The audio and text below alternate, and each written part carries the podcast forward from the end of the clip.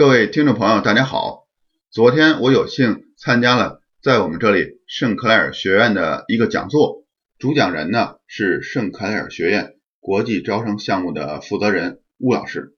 我这里介绍一下，在温莎呢，一共有两所高等教育的机构，一所呢就是圣克莱尔学院，呃，圣克莱尔 College，还有一所呢就是温莎大学 University of Windsor。在加拿大呢。College 就是指的大专，University 呢就是大学，这个呢和美国不一样。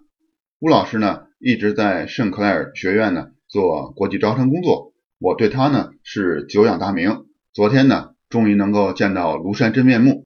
吴老师的这次讲座主要针对的对象呢是来加拿大的陪读家长，甚至是办旅游签证来这里旅游的朋友们。随着留学生的低龄化，很多家长呢。带着自己的孩子来加拿大读小学，但是要把一个孩子从小学呢一直到培养到大学，这些国际留学生的费用啊是非常昂贵的。呃，邬老师的项目呢提供了这么一个呃解决方案，具体内容呢，请大家听邬老师的讲座录音。同时呢，呃，来自宁波大学的潘教授也介绍了他的亲身的经历。潘教授的女儿呢，跟我女儿是非常好的朋友。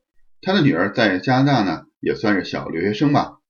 但是潘教授呢，从来没有为他的女儿呢，在这边交过小留学生的学费。所以呢，咱们大家可以听听他们是怎么做到。在讲座的最后一段呢，温莎大学管理学院的马教授也介绍了在温莎大学读管理研究生的这个项目的情况。因为整个的录音呢时间比较长，所以我把马教授。介绍的情况呢，放到了下期。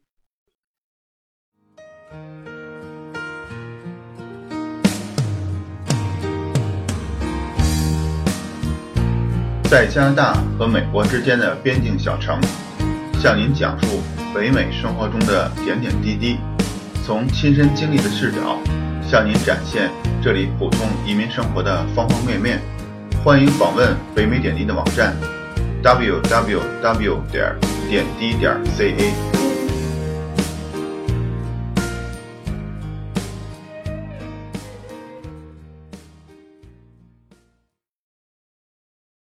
OK 啊，我们现在就开始啊，这个非常感谢大家趁这个周末来听这么一个讲座啊，或者说交流。啊，我是 Alex Alex 吴啊吴春涛，圣德莱学院国际部负责人，国际部招生和项目经理。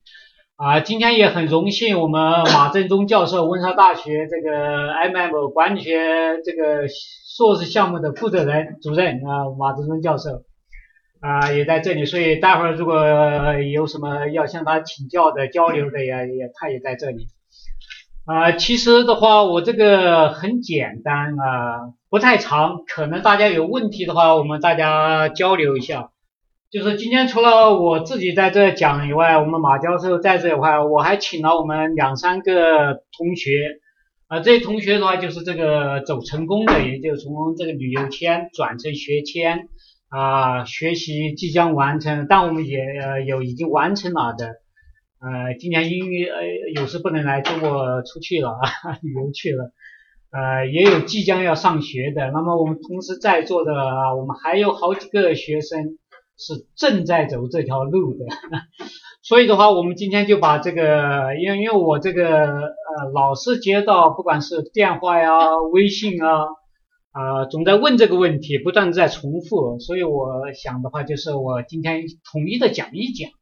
啊，统一的回答，统一的回复，这样的话以后啊，可以用我的这个方框啊，也可以有别的一些方式给大家分享。呃，很简单啊，旅游签减转学签啊，这这么一个。那么啊，就目前来说，那么哪些人在转呢？啊，这个我们大家说，主要就是啊，这个来陪读的家长。还有一些是年龄比较大一些了。我说年龄大，主要就是说已经是高中毕业了啊，甚至大学毕业了、工作了的人士。那么他们要怎么转学签的问题所以就就我目前在这个从事这个工作的话，主要碰到这两类。呃，当然也有一些是属于这个之间的，你比如说是这个正好正好在这个中间在读大学在读的啊，大学刚刚毕业的等等啊，有这种情况啊，可以进来，我们可以在旁边加椅子，有椅子，那外面还有椅子可以可以加啊。所所以的话，待会我们可以都都可以具体来来讲这个。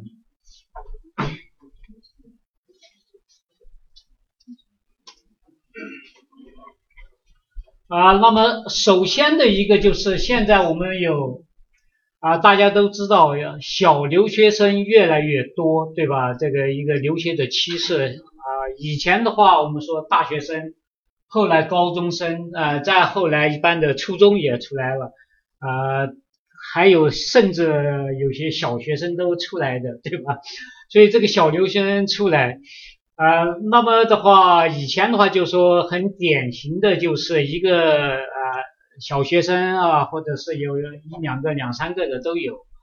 那么在读，那么家长其中之一，对吧？就留在这里啊陪读啊，不管是买房子也好，是租房子也好，就在这陪读啊。然后的话，另外一方的话，经常做空中飞人，飞来飞去 啊。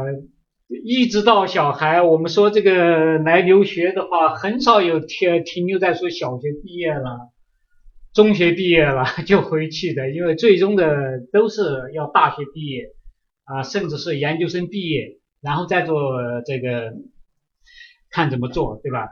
那么我们知道这个小学生毕业的话，这个来陪读的话，这个费用相对来说是比较高的。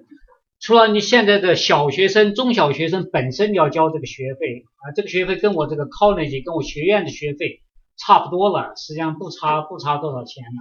我这一万二、一万三，他那也一万二左右了啊。那么这个费用，那么从若干年、两两三年、三四年开始的话，那么就越来越多的这个陪读家长开始来读书，然后小孩。免费就开始在走这条路啊，当然这个利益大家也都看得很清楚，也就是说家长你来了待着也是待着，所以很多家长也愿意学一下啊，要有点事情做，甚至跟小孩一同成长啊，不光是说看着你要求你，我自己在那闲着，对吧？闲着有时候也很难受。那么你这个毕竟是如果来到加拿大，来到温莎，那么你懂英语。学习这边啊，甚至以后在这边工作是非常重要的啊，这么一个情况。所以的话，那么它有个什么好处呢？因为政府给你开了这条路，你家长在学习，你家长作为一个国际学生在学习的话，那么你的小孩啊，不管是一个、两个、三个，那你越多占的 这个优势就越多，全都是免费，在公立学校，在私立不行啊，在公立学校。全都是免费，公立的中学、小学、大学不行，OK。所以的话，相当于就是你一个人一个家长在读，那么你 n 个人，对吧？我们说 n 大于二，大大于等于二，两个、三个、四个都有可能。我我见到过有有韩国人来的，三个小孩一个家长读，三个小孩全部免费，另外一半还拿着工签 啊，这种。对吧？那这个，所以的话，首先就是你出一个学呃学费，n 个人读书，这是他的一个显而易见的这么一个利益，对吧？益处啊。然后的话，根据加拿大的法律，你读书完以后，你可以拿啊 postgraduate work permit，我们叫做学生毕业工签、毕业生工签。对吧？那么大家可能了解这个毕业生工签的话，那么你读一年的课程，你可以拿一年；那么你读两年或者以上，对吧？我我们这个两年、三年、四年、五年或者以上，那么你最多拿三年的工签啊。所以这个我们换句话说，读两年实际上是性价比最高了。你读两年，就目前来说。都是拿的三年的工签，那么你读四年实际上也是拿的三年的工签。那么你拿拿工签的时候，不管你有没有工作，你的小孩继续免费。所以你的小孩在公立学校读书是继续在免费，对吧？那么再继续往下走，那么我们很多家长也在考虑，这个读完书以后怎么办呢？移民，对吧？移因为移民的话，实际上给你很多的选择，你可以留在这边，你可以变成公民，对吧？你留在加拿大工作，也可以到美国发展，或者到别的地方发展。那么如果说你想再回中国去发展，一样的，你有这个可能性啊，并不是说你就把中国的断绝了。所以的话，你这个移民以后的话，你实际上还是有很多路可走。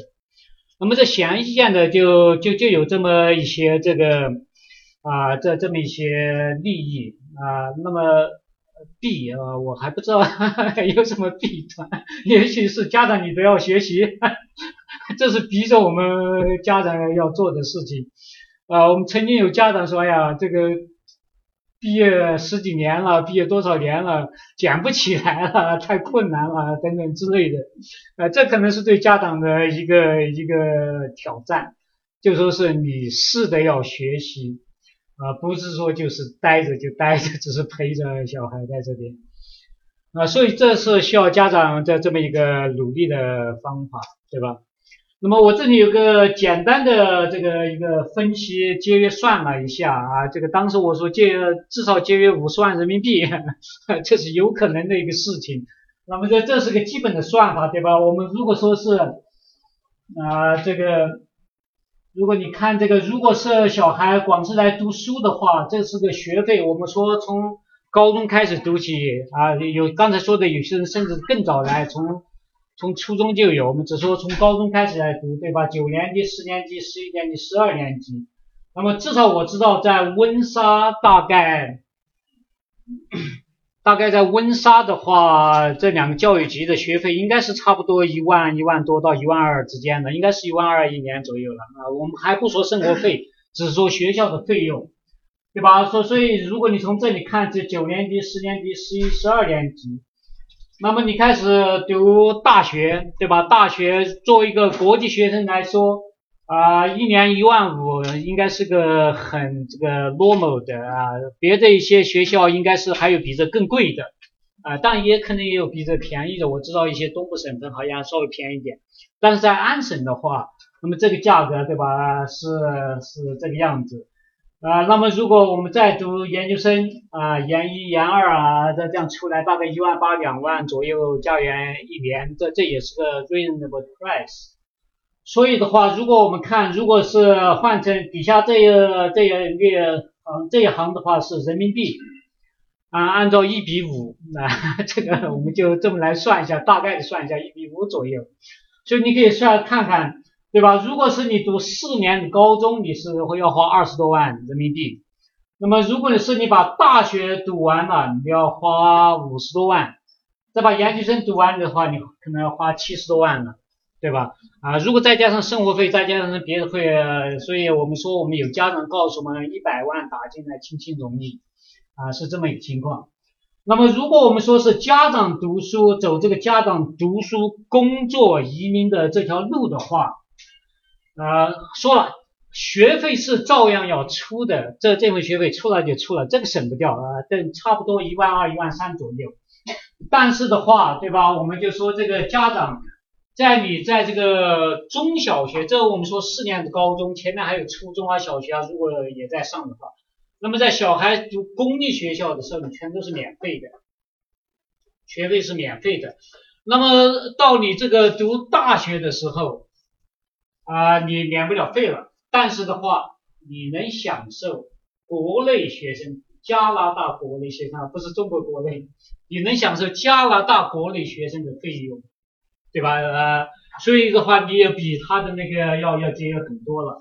那么同样的，如果如果你这条一条路的这么走下来，就说，如果家长的这么读书，对吧？我们说需要学两年啊，读个两年专业，学呃学习学习两年。完了以后拿三年的工签，对吧？这所有这一切，这之间小孩都在享受这个福利，对吧？这个免费和这个按照国内学生的。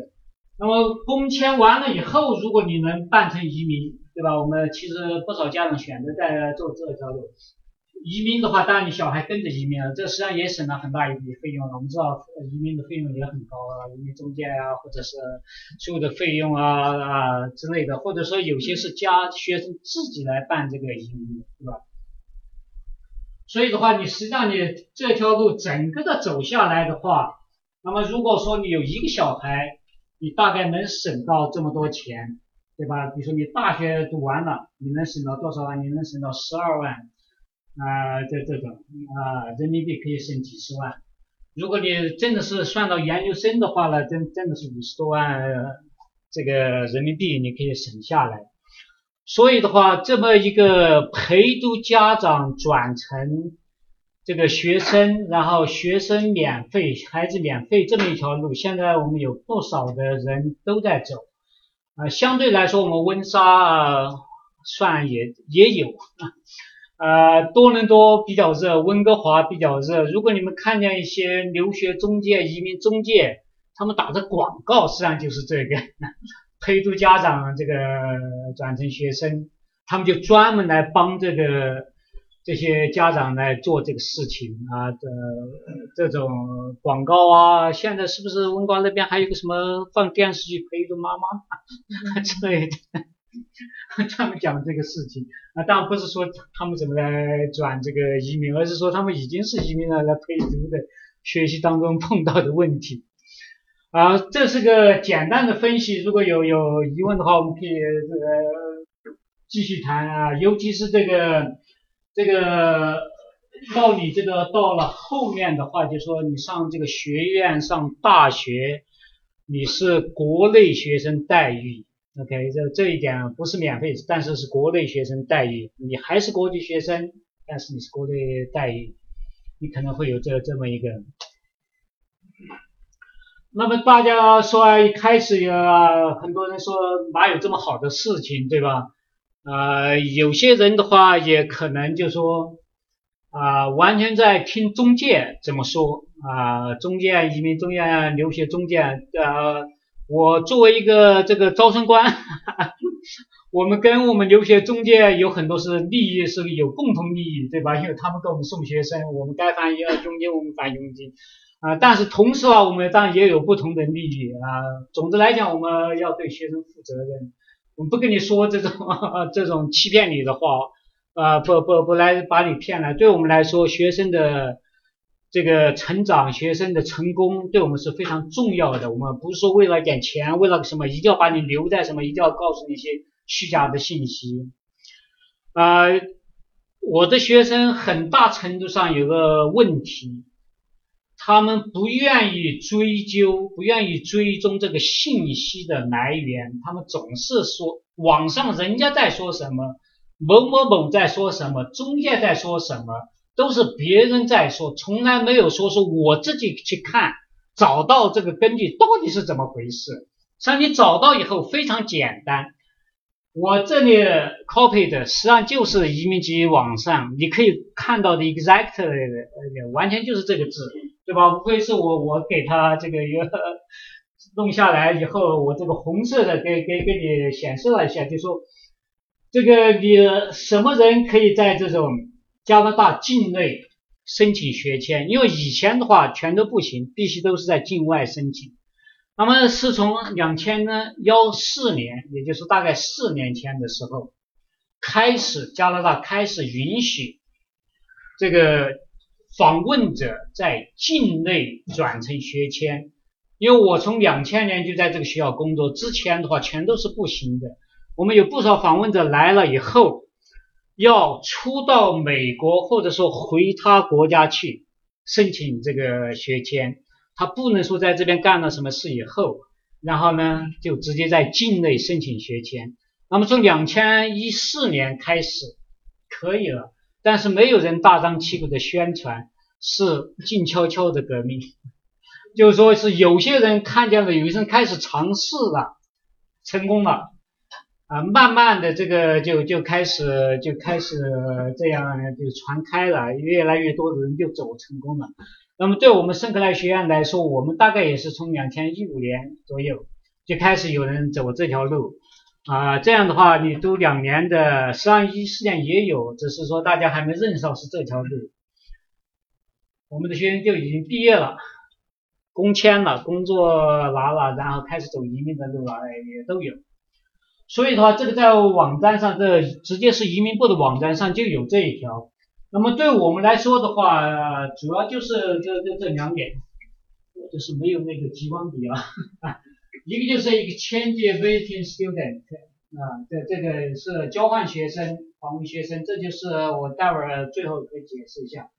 呃，我作为国际项目，我们在做这个事情，虽然还没怎么成功，就说你我们做夏令营啊，做游学呀，那么可以走的这条路。那么我们最多的是用的这一条，a student who has completed a short-term course。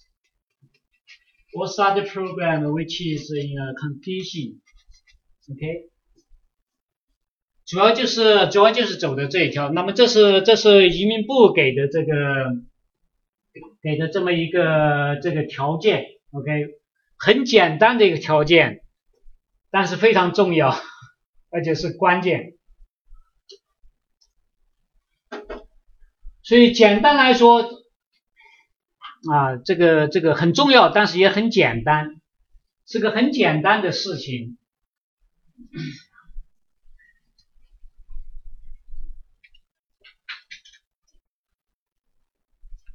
后面后面还有椅子，还有座位，可可以把椅子拉出来，在旁边加加加座位。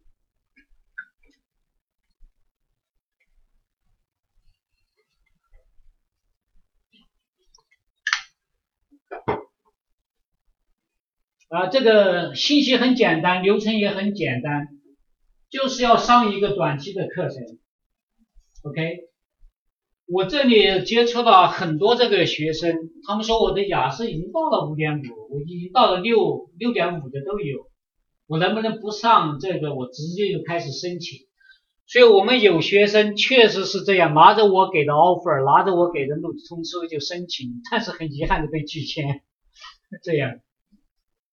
政府给的，政府给的路子啊，就是刚才那那那一条。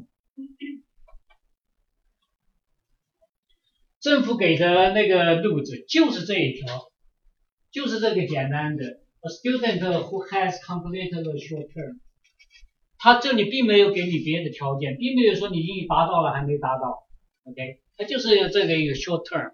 short term 是要好说的。啊？这 short term 是指要多短的？我我有短到两个一个多月的六个星期的，都可以是吗？他他他们没有规定你多多多长时间，reasonable，他只要是个 reasonable 的。那个英语课程是有多长？是六周吗？还是一两个月？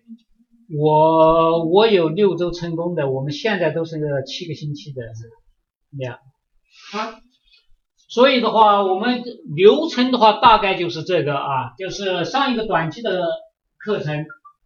然后的话，取得一个无条件的录取，OK，不能再有条件了，要一个无条件录取。然后我们通常的话还给一个注签信，OK，这个注签信什么意思呢？就是我那个信当中专门写到，这位同学完成了我给他的前置课程，完成了这个前置课程，就是那个 short term 课程，满足了我读这个专业的要求，所以我们现在录取他。OK，然后在加拿大境内申请，不要再跑到国外去了。你跑到国外去又又又又不满足这一条了啊！我我昨天刚开了个会，我们的同事 在讲，我们墨西哥来的学生没没搞明白这个条路，我的同事也没搞明白这条路，结果结果这个东西完成了，这个东西完成了，跑到境外去申请被拒签了。OK，所以所以所以这个政府给的这条路很窄，就是那么一条，你满足了你 你就成功，你你就很奇怪，反正你就是哪差一点啊就就不成功，对吧？这个那么关于这点的话，我有若干若干的例子，对吧？通常我们一个访问者来了，对吧？我可以给他双录取，我给他一个英语再加个专业，在他上这个的时候。啊，我们有些同学没有等得及啊，要踹一把，所以他拿到我的双录取，正在读书，拿着双录取，他同时也有在读证明，他就开始申请这个签证拒签，啊，就拒签了。完了以后的话，他是这上完了以后，我又重新给他个无条件录取，再开出这个这个拒签信，成功。所以的话，我们有学生被拒签一次啊，甚至有两次的啊，最后按照他的这个要求来走成功了。OK，啊，还有的就是这个在境内申请，境内怎么申请？主要就是在网上申请。你到了加拿大这个以后，上那个 CIC，有个叫做 My CIC，啊，就这么一个，你要到那里去建立个户头，建立户头以后，你在里面申请就行了。那个应该说是叫做难者不会，会者不难。你要真的会的话，实际上都不难。你进去以后都不难，你顺着那个往下走，你要按照正常的回答他的问题。但这中间还有个别的地方，我们学生搞不懂，呃，搞不明白，被差错的。你比如说是他中间会问到你需不要做做体检啊，做这个 medical exam 呀，他他答个 yes，然后这就完了，他就不知道到哪去做体检了。实际上在绝大多数他是不需要的，你要应该是。选成 no 就行了啊，没问题。但是我们有学生在在这里反复的弄啊啊，包括包括我们学生在网上做的时候，你是哪的 resident 啊，对吧？是你是哪的居民？那么他没搞明白我在加州大学到底算不算呀？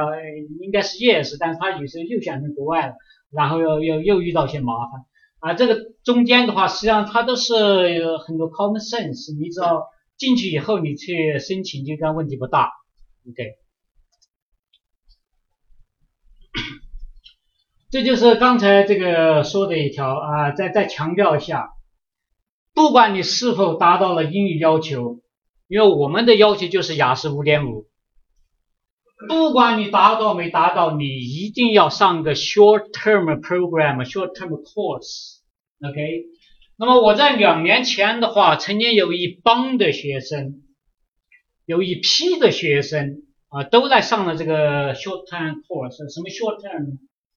我当时在这个学院有个叫做 College Writing，OK，College Writing 实际上只是个 part time 的 course，一千一千加元啊，我我当时最快的我给他们上三个星期过了，我我他本来应该是个 part time 的这个 evening 每每周两个晚上这样上上六个星期上完的，也是一个四十五个学学时三个学分的课程。呃，后来有个特殊情况，我把它集中在三个星期白天上课，给他上完了。那些学生也也有走通的，就说 short term 他并没有要求你是多少，所以我最短的到了三个星期我完成了的这个过程。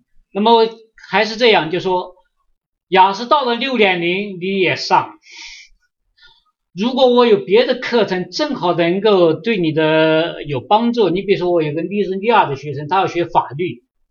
他学法律，利利亚的我们英语没有没有这个雅思要求，没有托福要求。在他学法律，那么我们的这个 continue education 正好也有个法律方相关的一个课程，所以我就让他学那个课程。学完了以后，再给他一个无条件录取到我们的 paralegal，就把那个司法帮办帮助那个也拿到也拿到学签了啊，这种。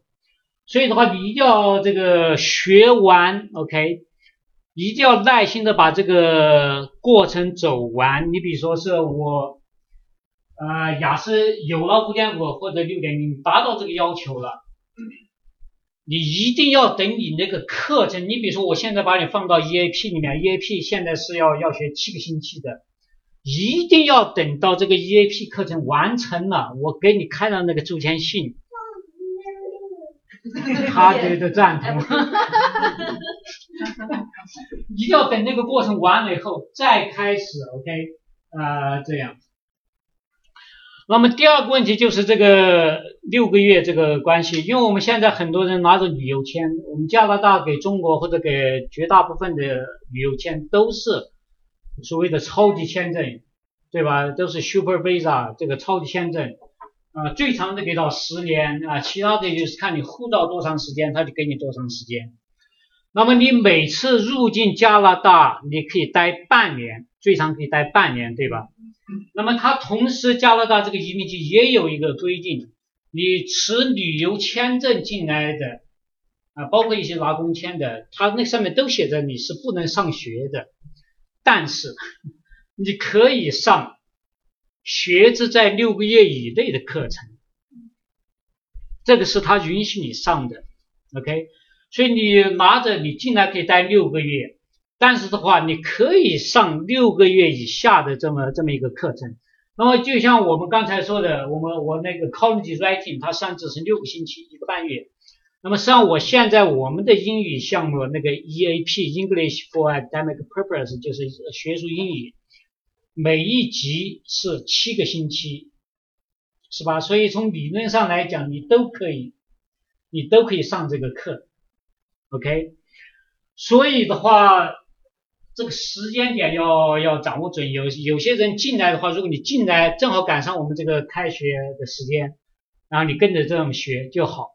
那么如果说是我们有过极端情况，就说如果有些英语程度稍微差一点，要学很长时间的话，那么我们有学生是待了半年再出境，再回来再继续学。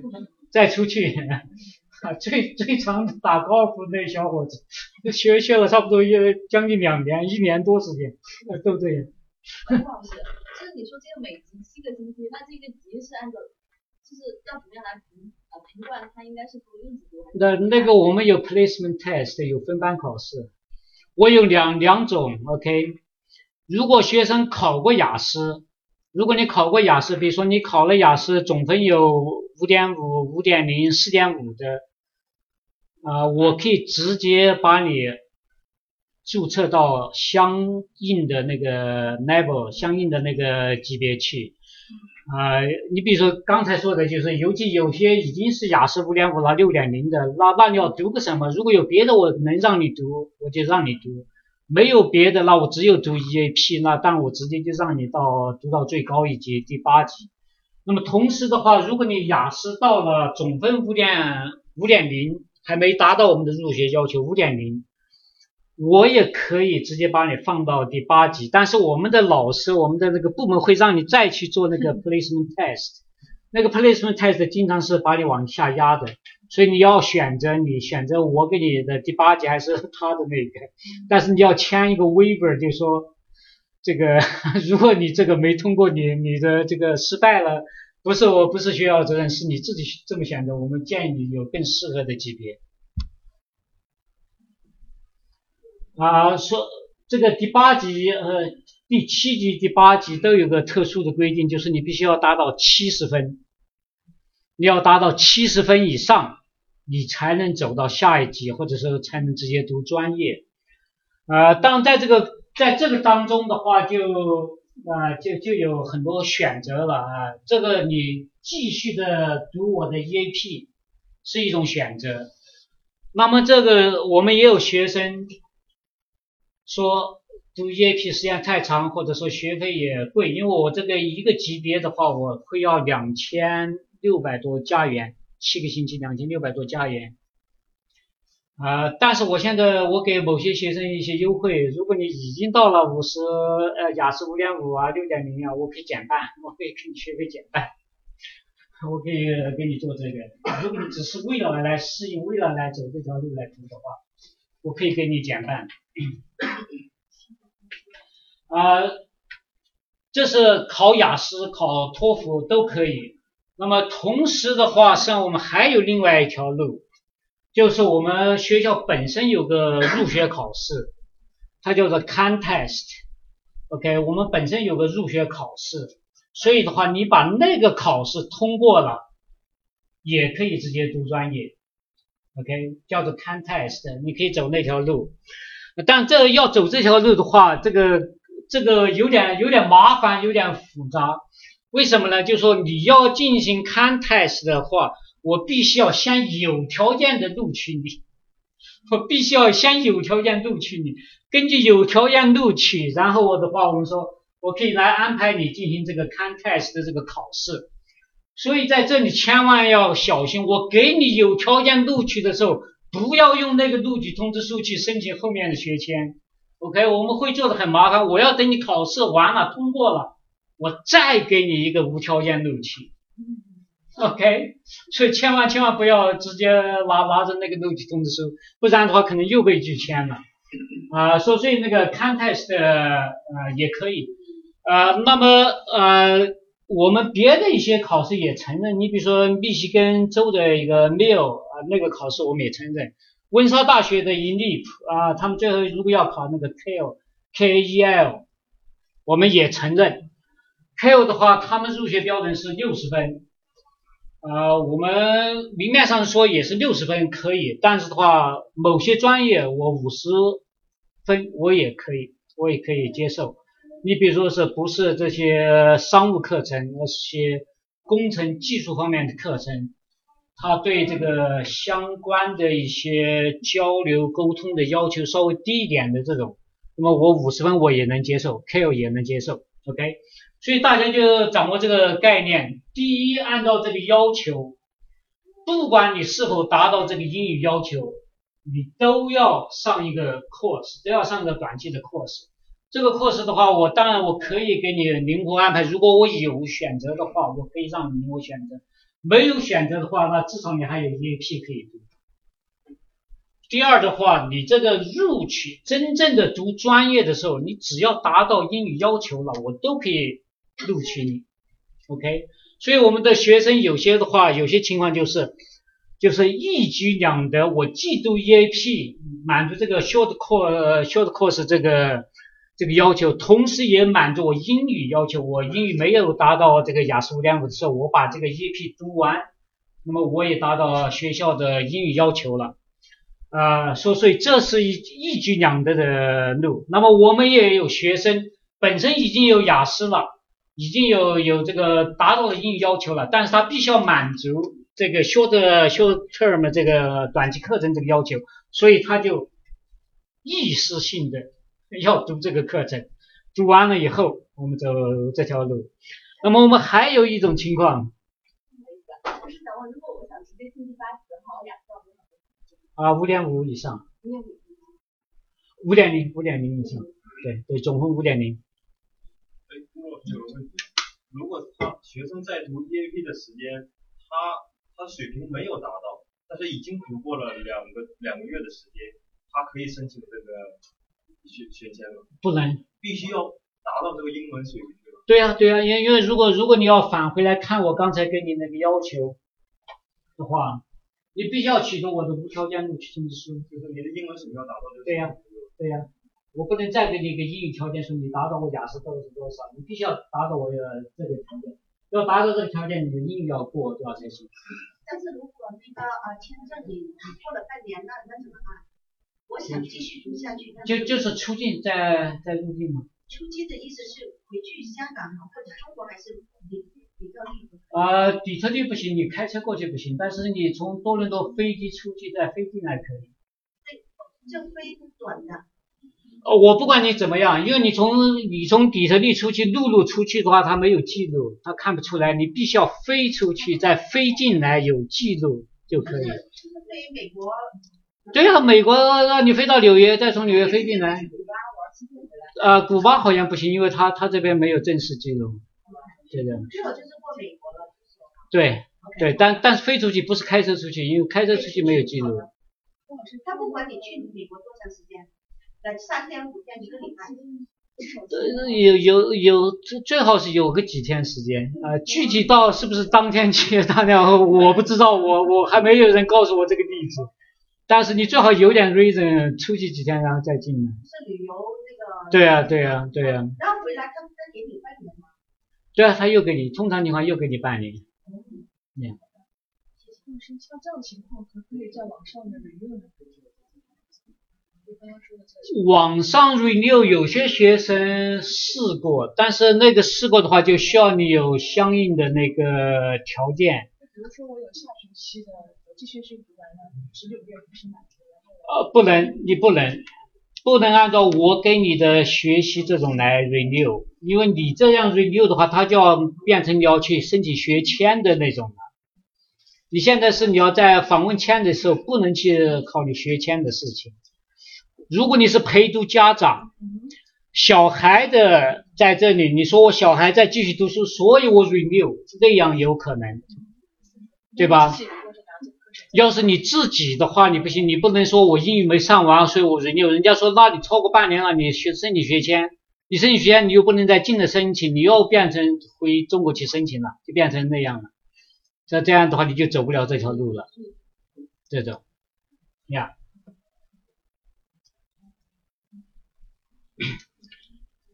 OK 啊，所以的话，这是个整个的这个情况啊。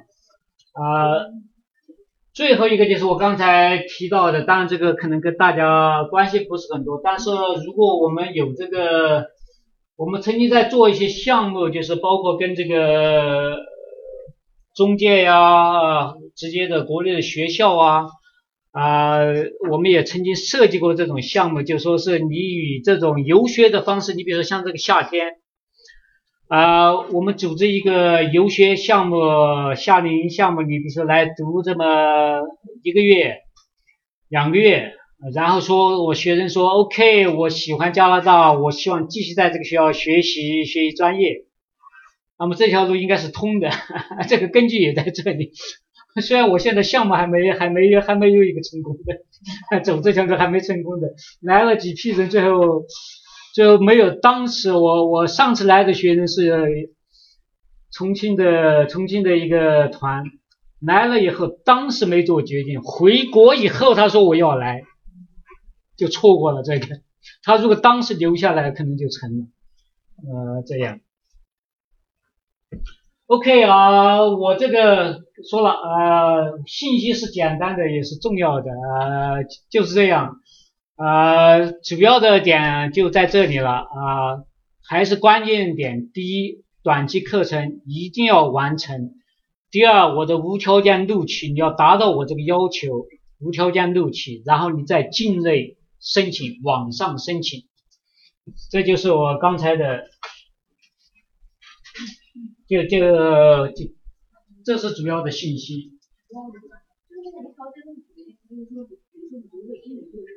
就是第八级七十分直接考过了，就是可以拿到五条件录取。对。所以不管是不是英语课程，如果是什么其他的那种短期的课程，只要都是达到七十分就可以了。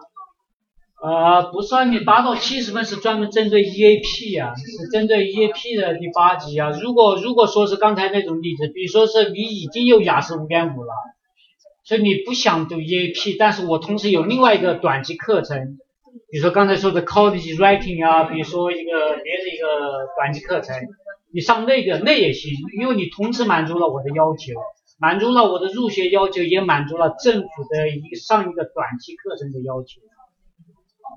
还有一个问题，就比如说，如果如果已经申请到 visa study point 了，是不是就是你陪读，比如说你陪读过来的小朋友，呃孩子，如果他是是不是如果他是读那个 kindergarten，就是免费的？啊，kindergarten 如果是在那个学校小学校附带的，好像是，如果他是独立经营的，不是。kindergarten，他收费的那种。想问第一个那个短期课程呢，如果程度不是很高，那那读一个一个课程七个礼拜，你一定可以无条件拿到那不行啊，因为你还要满足我的入学的要求。就就我如果我是继续读下去，但是我的孩子都是可以拿拿。那那那没有，那没有，这这这这。这是中间要要要小心的一点，OK？对对。你的这个孩子要免费，呃，孩子要免费的最关键的问题是你家长要拿到学签。哦。第一个关键是不是因为你在学习加小孩子免费？是你家长要拿到学签，要拿到学签，OK？拿到学签的话，我们我们再往里面说一点深入的。这个按照政府的规定，按照政府的要求，这里是加拿大是省管教育，OK，所以每个省是不同的，它没有联邦的教育部，不像中国有教育部，它没有教育部，它是每个省在管教育，每个省有不同的规定。那么在安省的话是这样，学生 OK，如果你的这个家长是国际学生，或者说是你拿着这个 work permit 是个外国工人，他叫 foreign worker，那么你的小孩读公立的中小学。这个 primary school 和 high school 是免费的，免学费的，OK。但是它中间还有一条要求，就是说你拿着这个学签读书的时候，应该读的是专业，不应该读 ESL，因为我们读 ESL 也也也有学签，对吧？所以的话，它政府的要求是这样，但是 但是每个地方每个地区教育局。执行这个政府的政策的能力或者说认知有不同，所以我听说过，我听说过啊，我我不是告诉你可以，我听说过有学生拿着学签，就是家长拿着学签在读 ESL 或者在读 EAP 的小孩免费。他们怎么执行政策的我不知道，反正我知道就是有人跟我说过，他们他们的是免费的。我们韩国人，我刚才说我们有韩国人一家人的来，三个小孩，那是最呃就是最最占便宜的吧？不说占便宜，advantage，take advantage，那是最 take 最多的。一家人过来，这个外父在读书，husband 拿工签打工，三个小孩全部免费。呀，啊，当然我们中间还有一些更复杂的例子。我们有这个，首先是 husband 来的拿着工签，然后 wife 来上学，对吧？然后的话，他作为 dependent，他就享受国内，就是在我这里的话，他享受这个国内的这个待遇，学学费待遇，小孩免费。然后丈夫的丈夫的那个 work permit expired 过期了，延不了，当时延不了。然后又转成用 wife 的申请学签，然后丈夫又拿一个 work permit，open work permit based on 这一个这个 wife，这个时候又复杂了，wife 的学费又变成国际学费，又变成国际学费，但小孩继续免费，小孩继续免费。呃，过了一段时间，husband 又拿到工签了，又又拿到另外一个工签了。那又转这个 wife 又转成那种背背上 him，那他又拿又拿这个 domestic rate，所以我们具体当中把我们头都给搅的，住在就头都搅晕了，根本搞搞不清。对啊。如果我我现在还读那个第一个课程，呃，但是我还没有转到学签，然后我的孩子不能等他要读书嘛，然后呃，我能不能让他来？读啊正常的，我我就是配正常的学费，然后我转陪读。啊，可以的。然后我就陪读的期间，我就学英文，等到我的程度好了，你你你可以给我的那个签证了，啊，给我那个什么叫无条件录取。我只无条件录取，然后我我拿到签证以后，那我的孩子就可以免费了，是吧？现在怎么样讲？对，理论上是这样，就说是如果如果你这个拿到学签了，然后你的小孩在公立学校就可以免费了。因为我我我不知道我自己的英文可以等到什么时候提高吧，因为我孩子不能等他要读书。没错没错，孩子是所以说。对对，我们现在是其实绝大部分都是这样的呀。首先就是因为很多人都是因为小孩先来读书了，听说有这么回事，所以才开始。考虑家长是不是来读书，而不是说，呃，但我们也有些人早早计划好了，家长直接过来先读书，然后然后把小孩这样。我我现在是工啊是陪读，陪读可以啊，我可以拿工签吗？不可以工作吗？我一边工作一边读。啊，理论上不行，小孩读书的话，家长不能拿工签。那陪读，那我可以做成同学就陪读，你就是读短期课程呀。OK。就是读这种短期的，不能读长期的。对呀、嗯，学院有这种 package 的这种课程，就是说语言加上专业，这我们叫双录取啊，对呀、有这样子的那个。对呀、我我可以发双录取，但是你不能用双录取去申请学签，申请就被拒签。哦，用双录取就会被拒。对呀、对呀、对呀、刚才说了嘛，一定要无条件无条件录取嘛，双录取就会被拒签，对呀、嗯，对。呀、我想问一下，就是如果小孩不是会过来，就是因为你的那个 study permit 它就免费读书嘛，如果他不到十二年级的话呢，他可以再去接受加拿大本地人的那个教育是，就是当学的学费？他如果你家长还继续是国际学生，或者说是拿工签的 work permit 的，或者占移民，小孩就享受国内学费待遇。这在办办移民的当中都可以。No 不行，要要要 landing。但但是如果你已经还是拿着学签，因为你在办的时候你肯定是有一个 permit 的嘛，所以你都可以的。所以就相当于不管是有工签还是学签，他就把你当做是这边当地的那个居民，对小孩可以享受这个福利。对，没错。呃，读大学也应该是这样的。那个工签为什么问一下？他读两年以后就呃拿到那个就毕业了才能申请工签是吧？对呀、然后一般都是可以拿到工签这个。工签，工签，除非什么特殊极端的情况，否则的话都要都应该拿到。有极端情况有没拿到的？呃，像那个像澳大利亚这边安省的话，工签转移民的话，是不是也不要？工签申请是吧？这个，这要这要是问移民局的问题了。这个，这就是我们马教授这个这个专业的好处啊。那个郑东马教授，你你来介绍一下你的项目。啊，对，我们反正可以继续讨论嘛，这这样，对呀。下一步怎么发展？要不要那个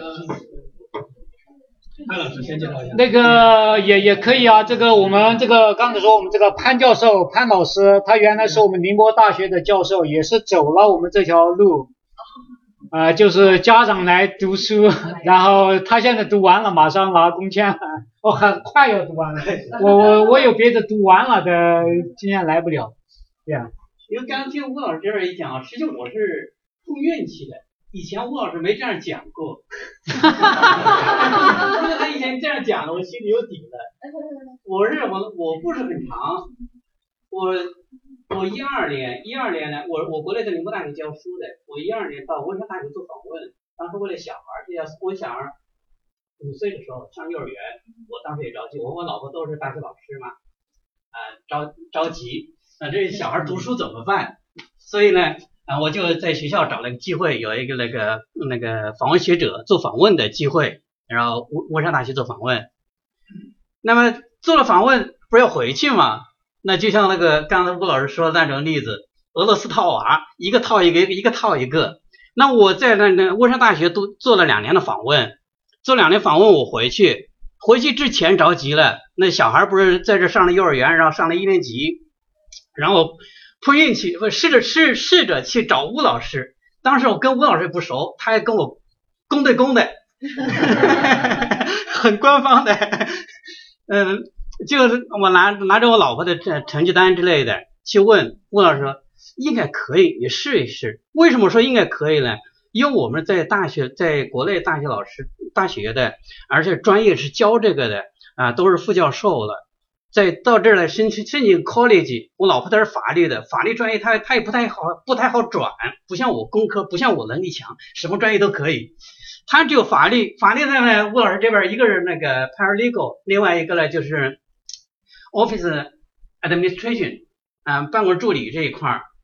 那吴老师当时一看，呃，这里边看有一有一个比较合适，他就试着看，试着。当时我们也没底气，只有碰碰运气了。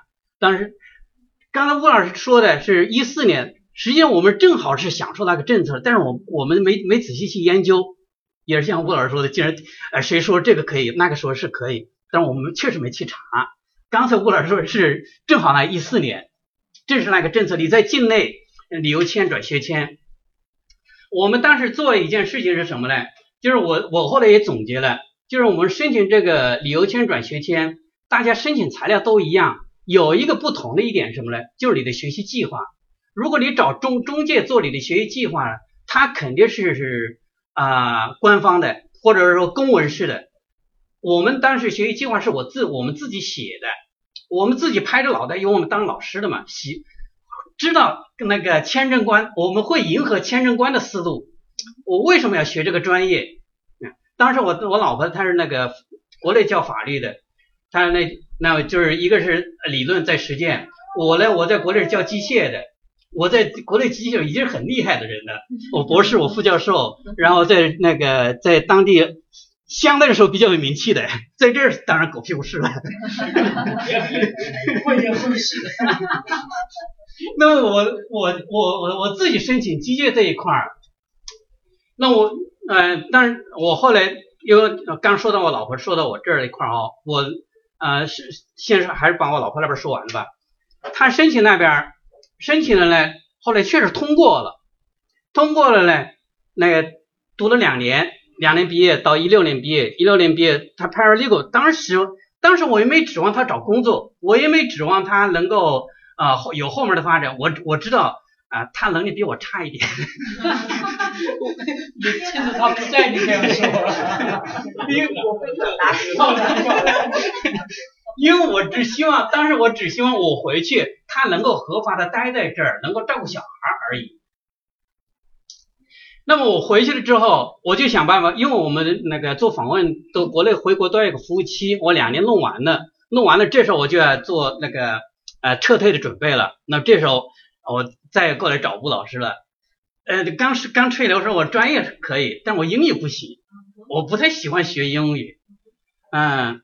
所以我就去找吴老师，这时候我跟吴老师已经很熟了，然后我就说能不能开个后门儿？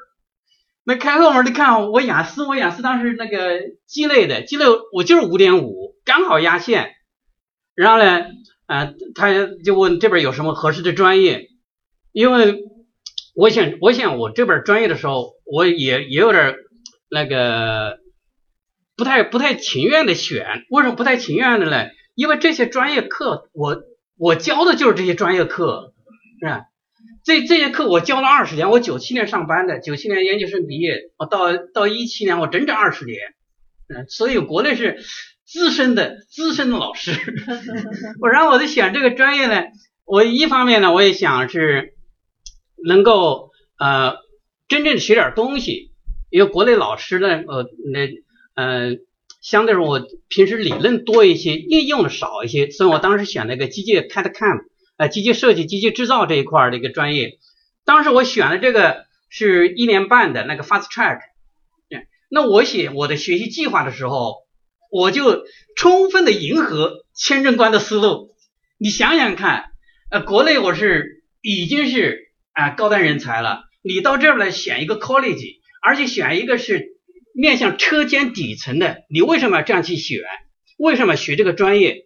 那我当然就是说，我在啊国内我教了很多理论，但是呢啊我的嗯实践操作这一块比较弱，而且呢又把加拿大吹了一下，加拿大先进制造特别厉害啊，我国内呢好像很多东西都没接触，所以我而且呢这个这个呃圣克莱尔的福特中心这个 Ford 这个 Center 是相当先进的，相当厉害的啊，我非常非常想到这边来学习。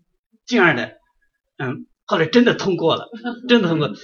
因为后来我跟吴老师说，吴老师说你确实很运气的，因为当时同期的也有一个，他们就在国内申请就没拿到，跟我水平比我跟跟我差不多，也也是比我高的，但是因为呃像我是属于大龄学生，我今年四十五嘞，是吧？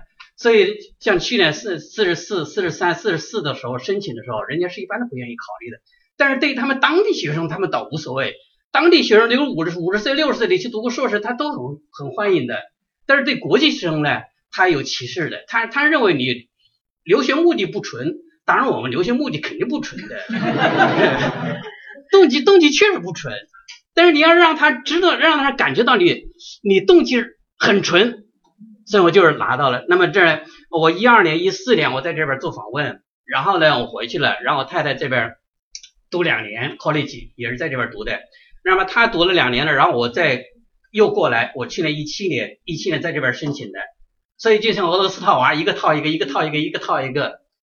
那么这样就就是刚才正好啊吴老师提到的，就是一四年学签转像那个旅游签转学签，然后呢啊符合了圣克莱尔的基本的录取要求。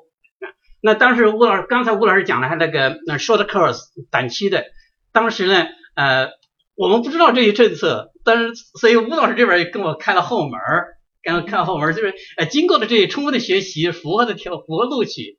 他知道我们年纪大了，这是不容易，所以这一个呃，另外一个我刚提到的，就是啊，大家申请材料都差不多，因为其他都是官方的嘛，他按照那个 list，大家的申请材料都一样，有一个特别的就是我们的那个学习计划，学习计划一定要自己写，自己写的，而且让人家感觉到你确实是有这个留学的呃有这个读书的需求，是吧？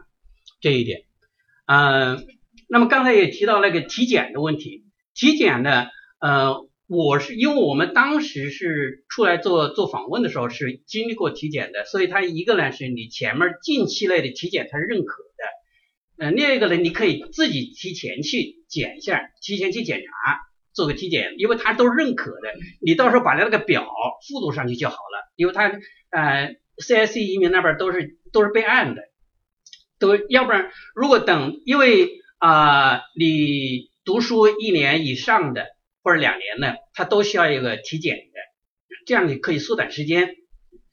这是第二个，第三个呢？刚刚啊说的，我们从学签、工签之类的相互转，相互转的，这里边那个省了多少钱呢？就说我女儿那个幼儿园过来的，五岁的时候，那因为是在一个就是在那个 primary school 里头，他是嗯幼儿园带着的，幼儿园一年级然后到八年级，所以呢啊。首先我工签，工签所以幼儿园它是免费的，然后我的学签那个到了二年级、三年级，那么现在是十岁了，他现在是四年级，这是，那么所以啊，确实省了不少钱，对我们对我们工薪阶层来说啊，享受了福利。而国内的习惯的时候，感谢感谢党，感谢政府，那我在这里要感谢吴老师，感谢各位。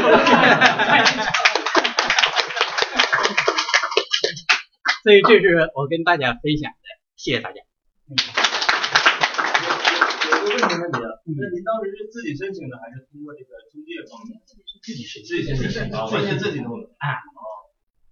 听完邬老师的介绍和潘教授的亲身经历，我不知道您是否跟我一样有一个全新的认识。从我个人办理技术移民的经历呢，这是一个非常漫长和艰苦的过程。现在呢，也有很多朋友或同学。向我咨询这个移民的办理方案，但是因为我个人办理移民呢是在很多年前了，我个人的经历呢也不适用于呢现在的情况。希望这一期的内容呢能给朋友们有所帮助。非常感谢大家的收听，下一期呢由温莎大学的马教授介绍他们的管理学研究生的情况，欢迎大家继续收听关注我们的节目，相关的网站的链接我都会放在。北美点滴的网站上，w w w 点点 d 点 c。好，朋友们再见。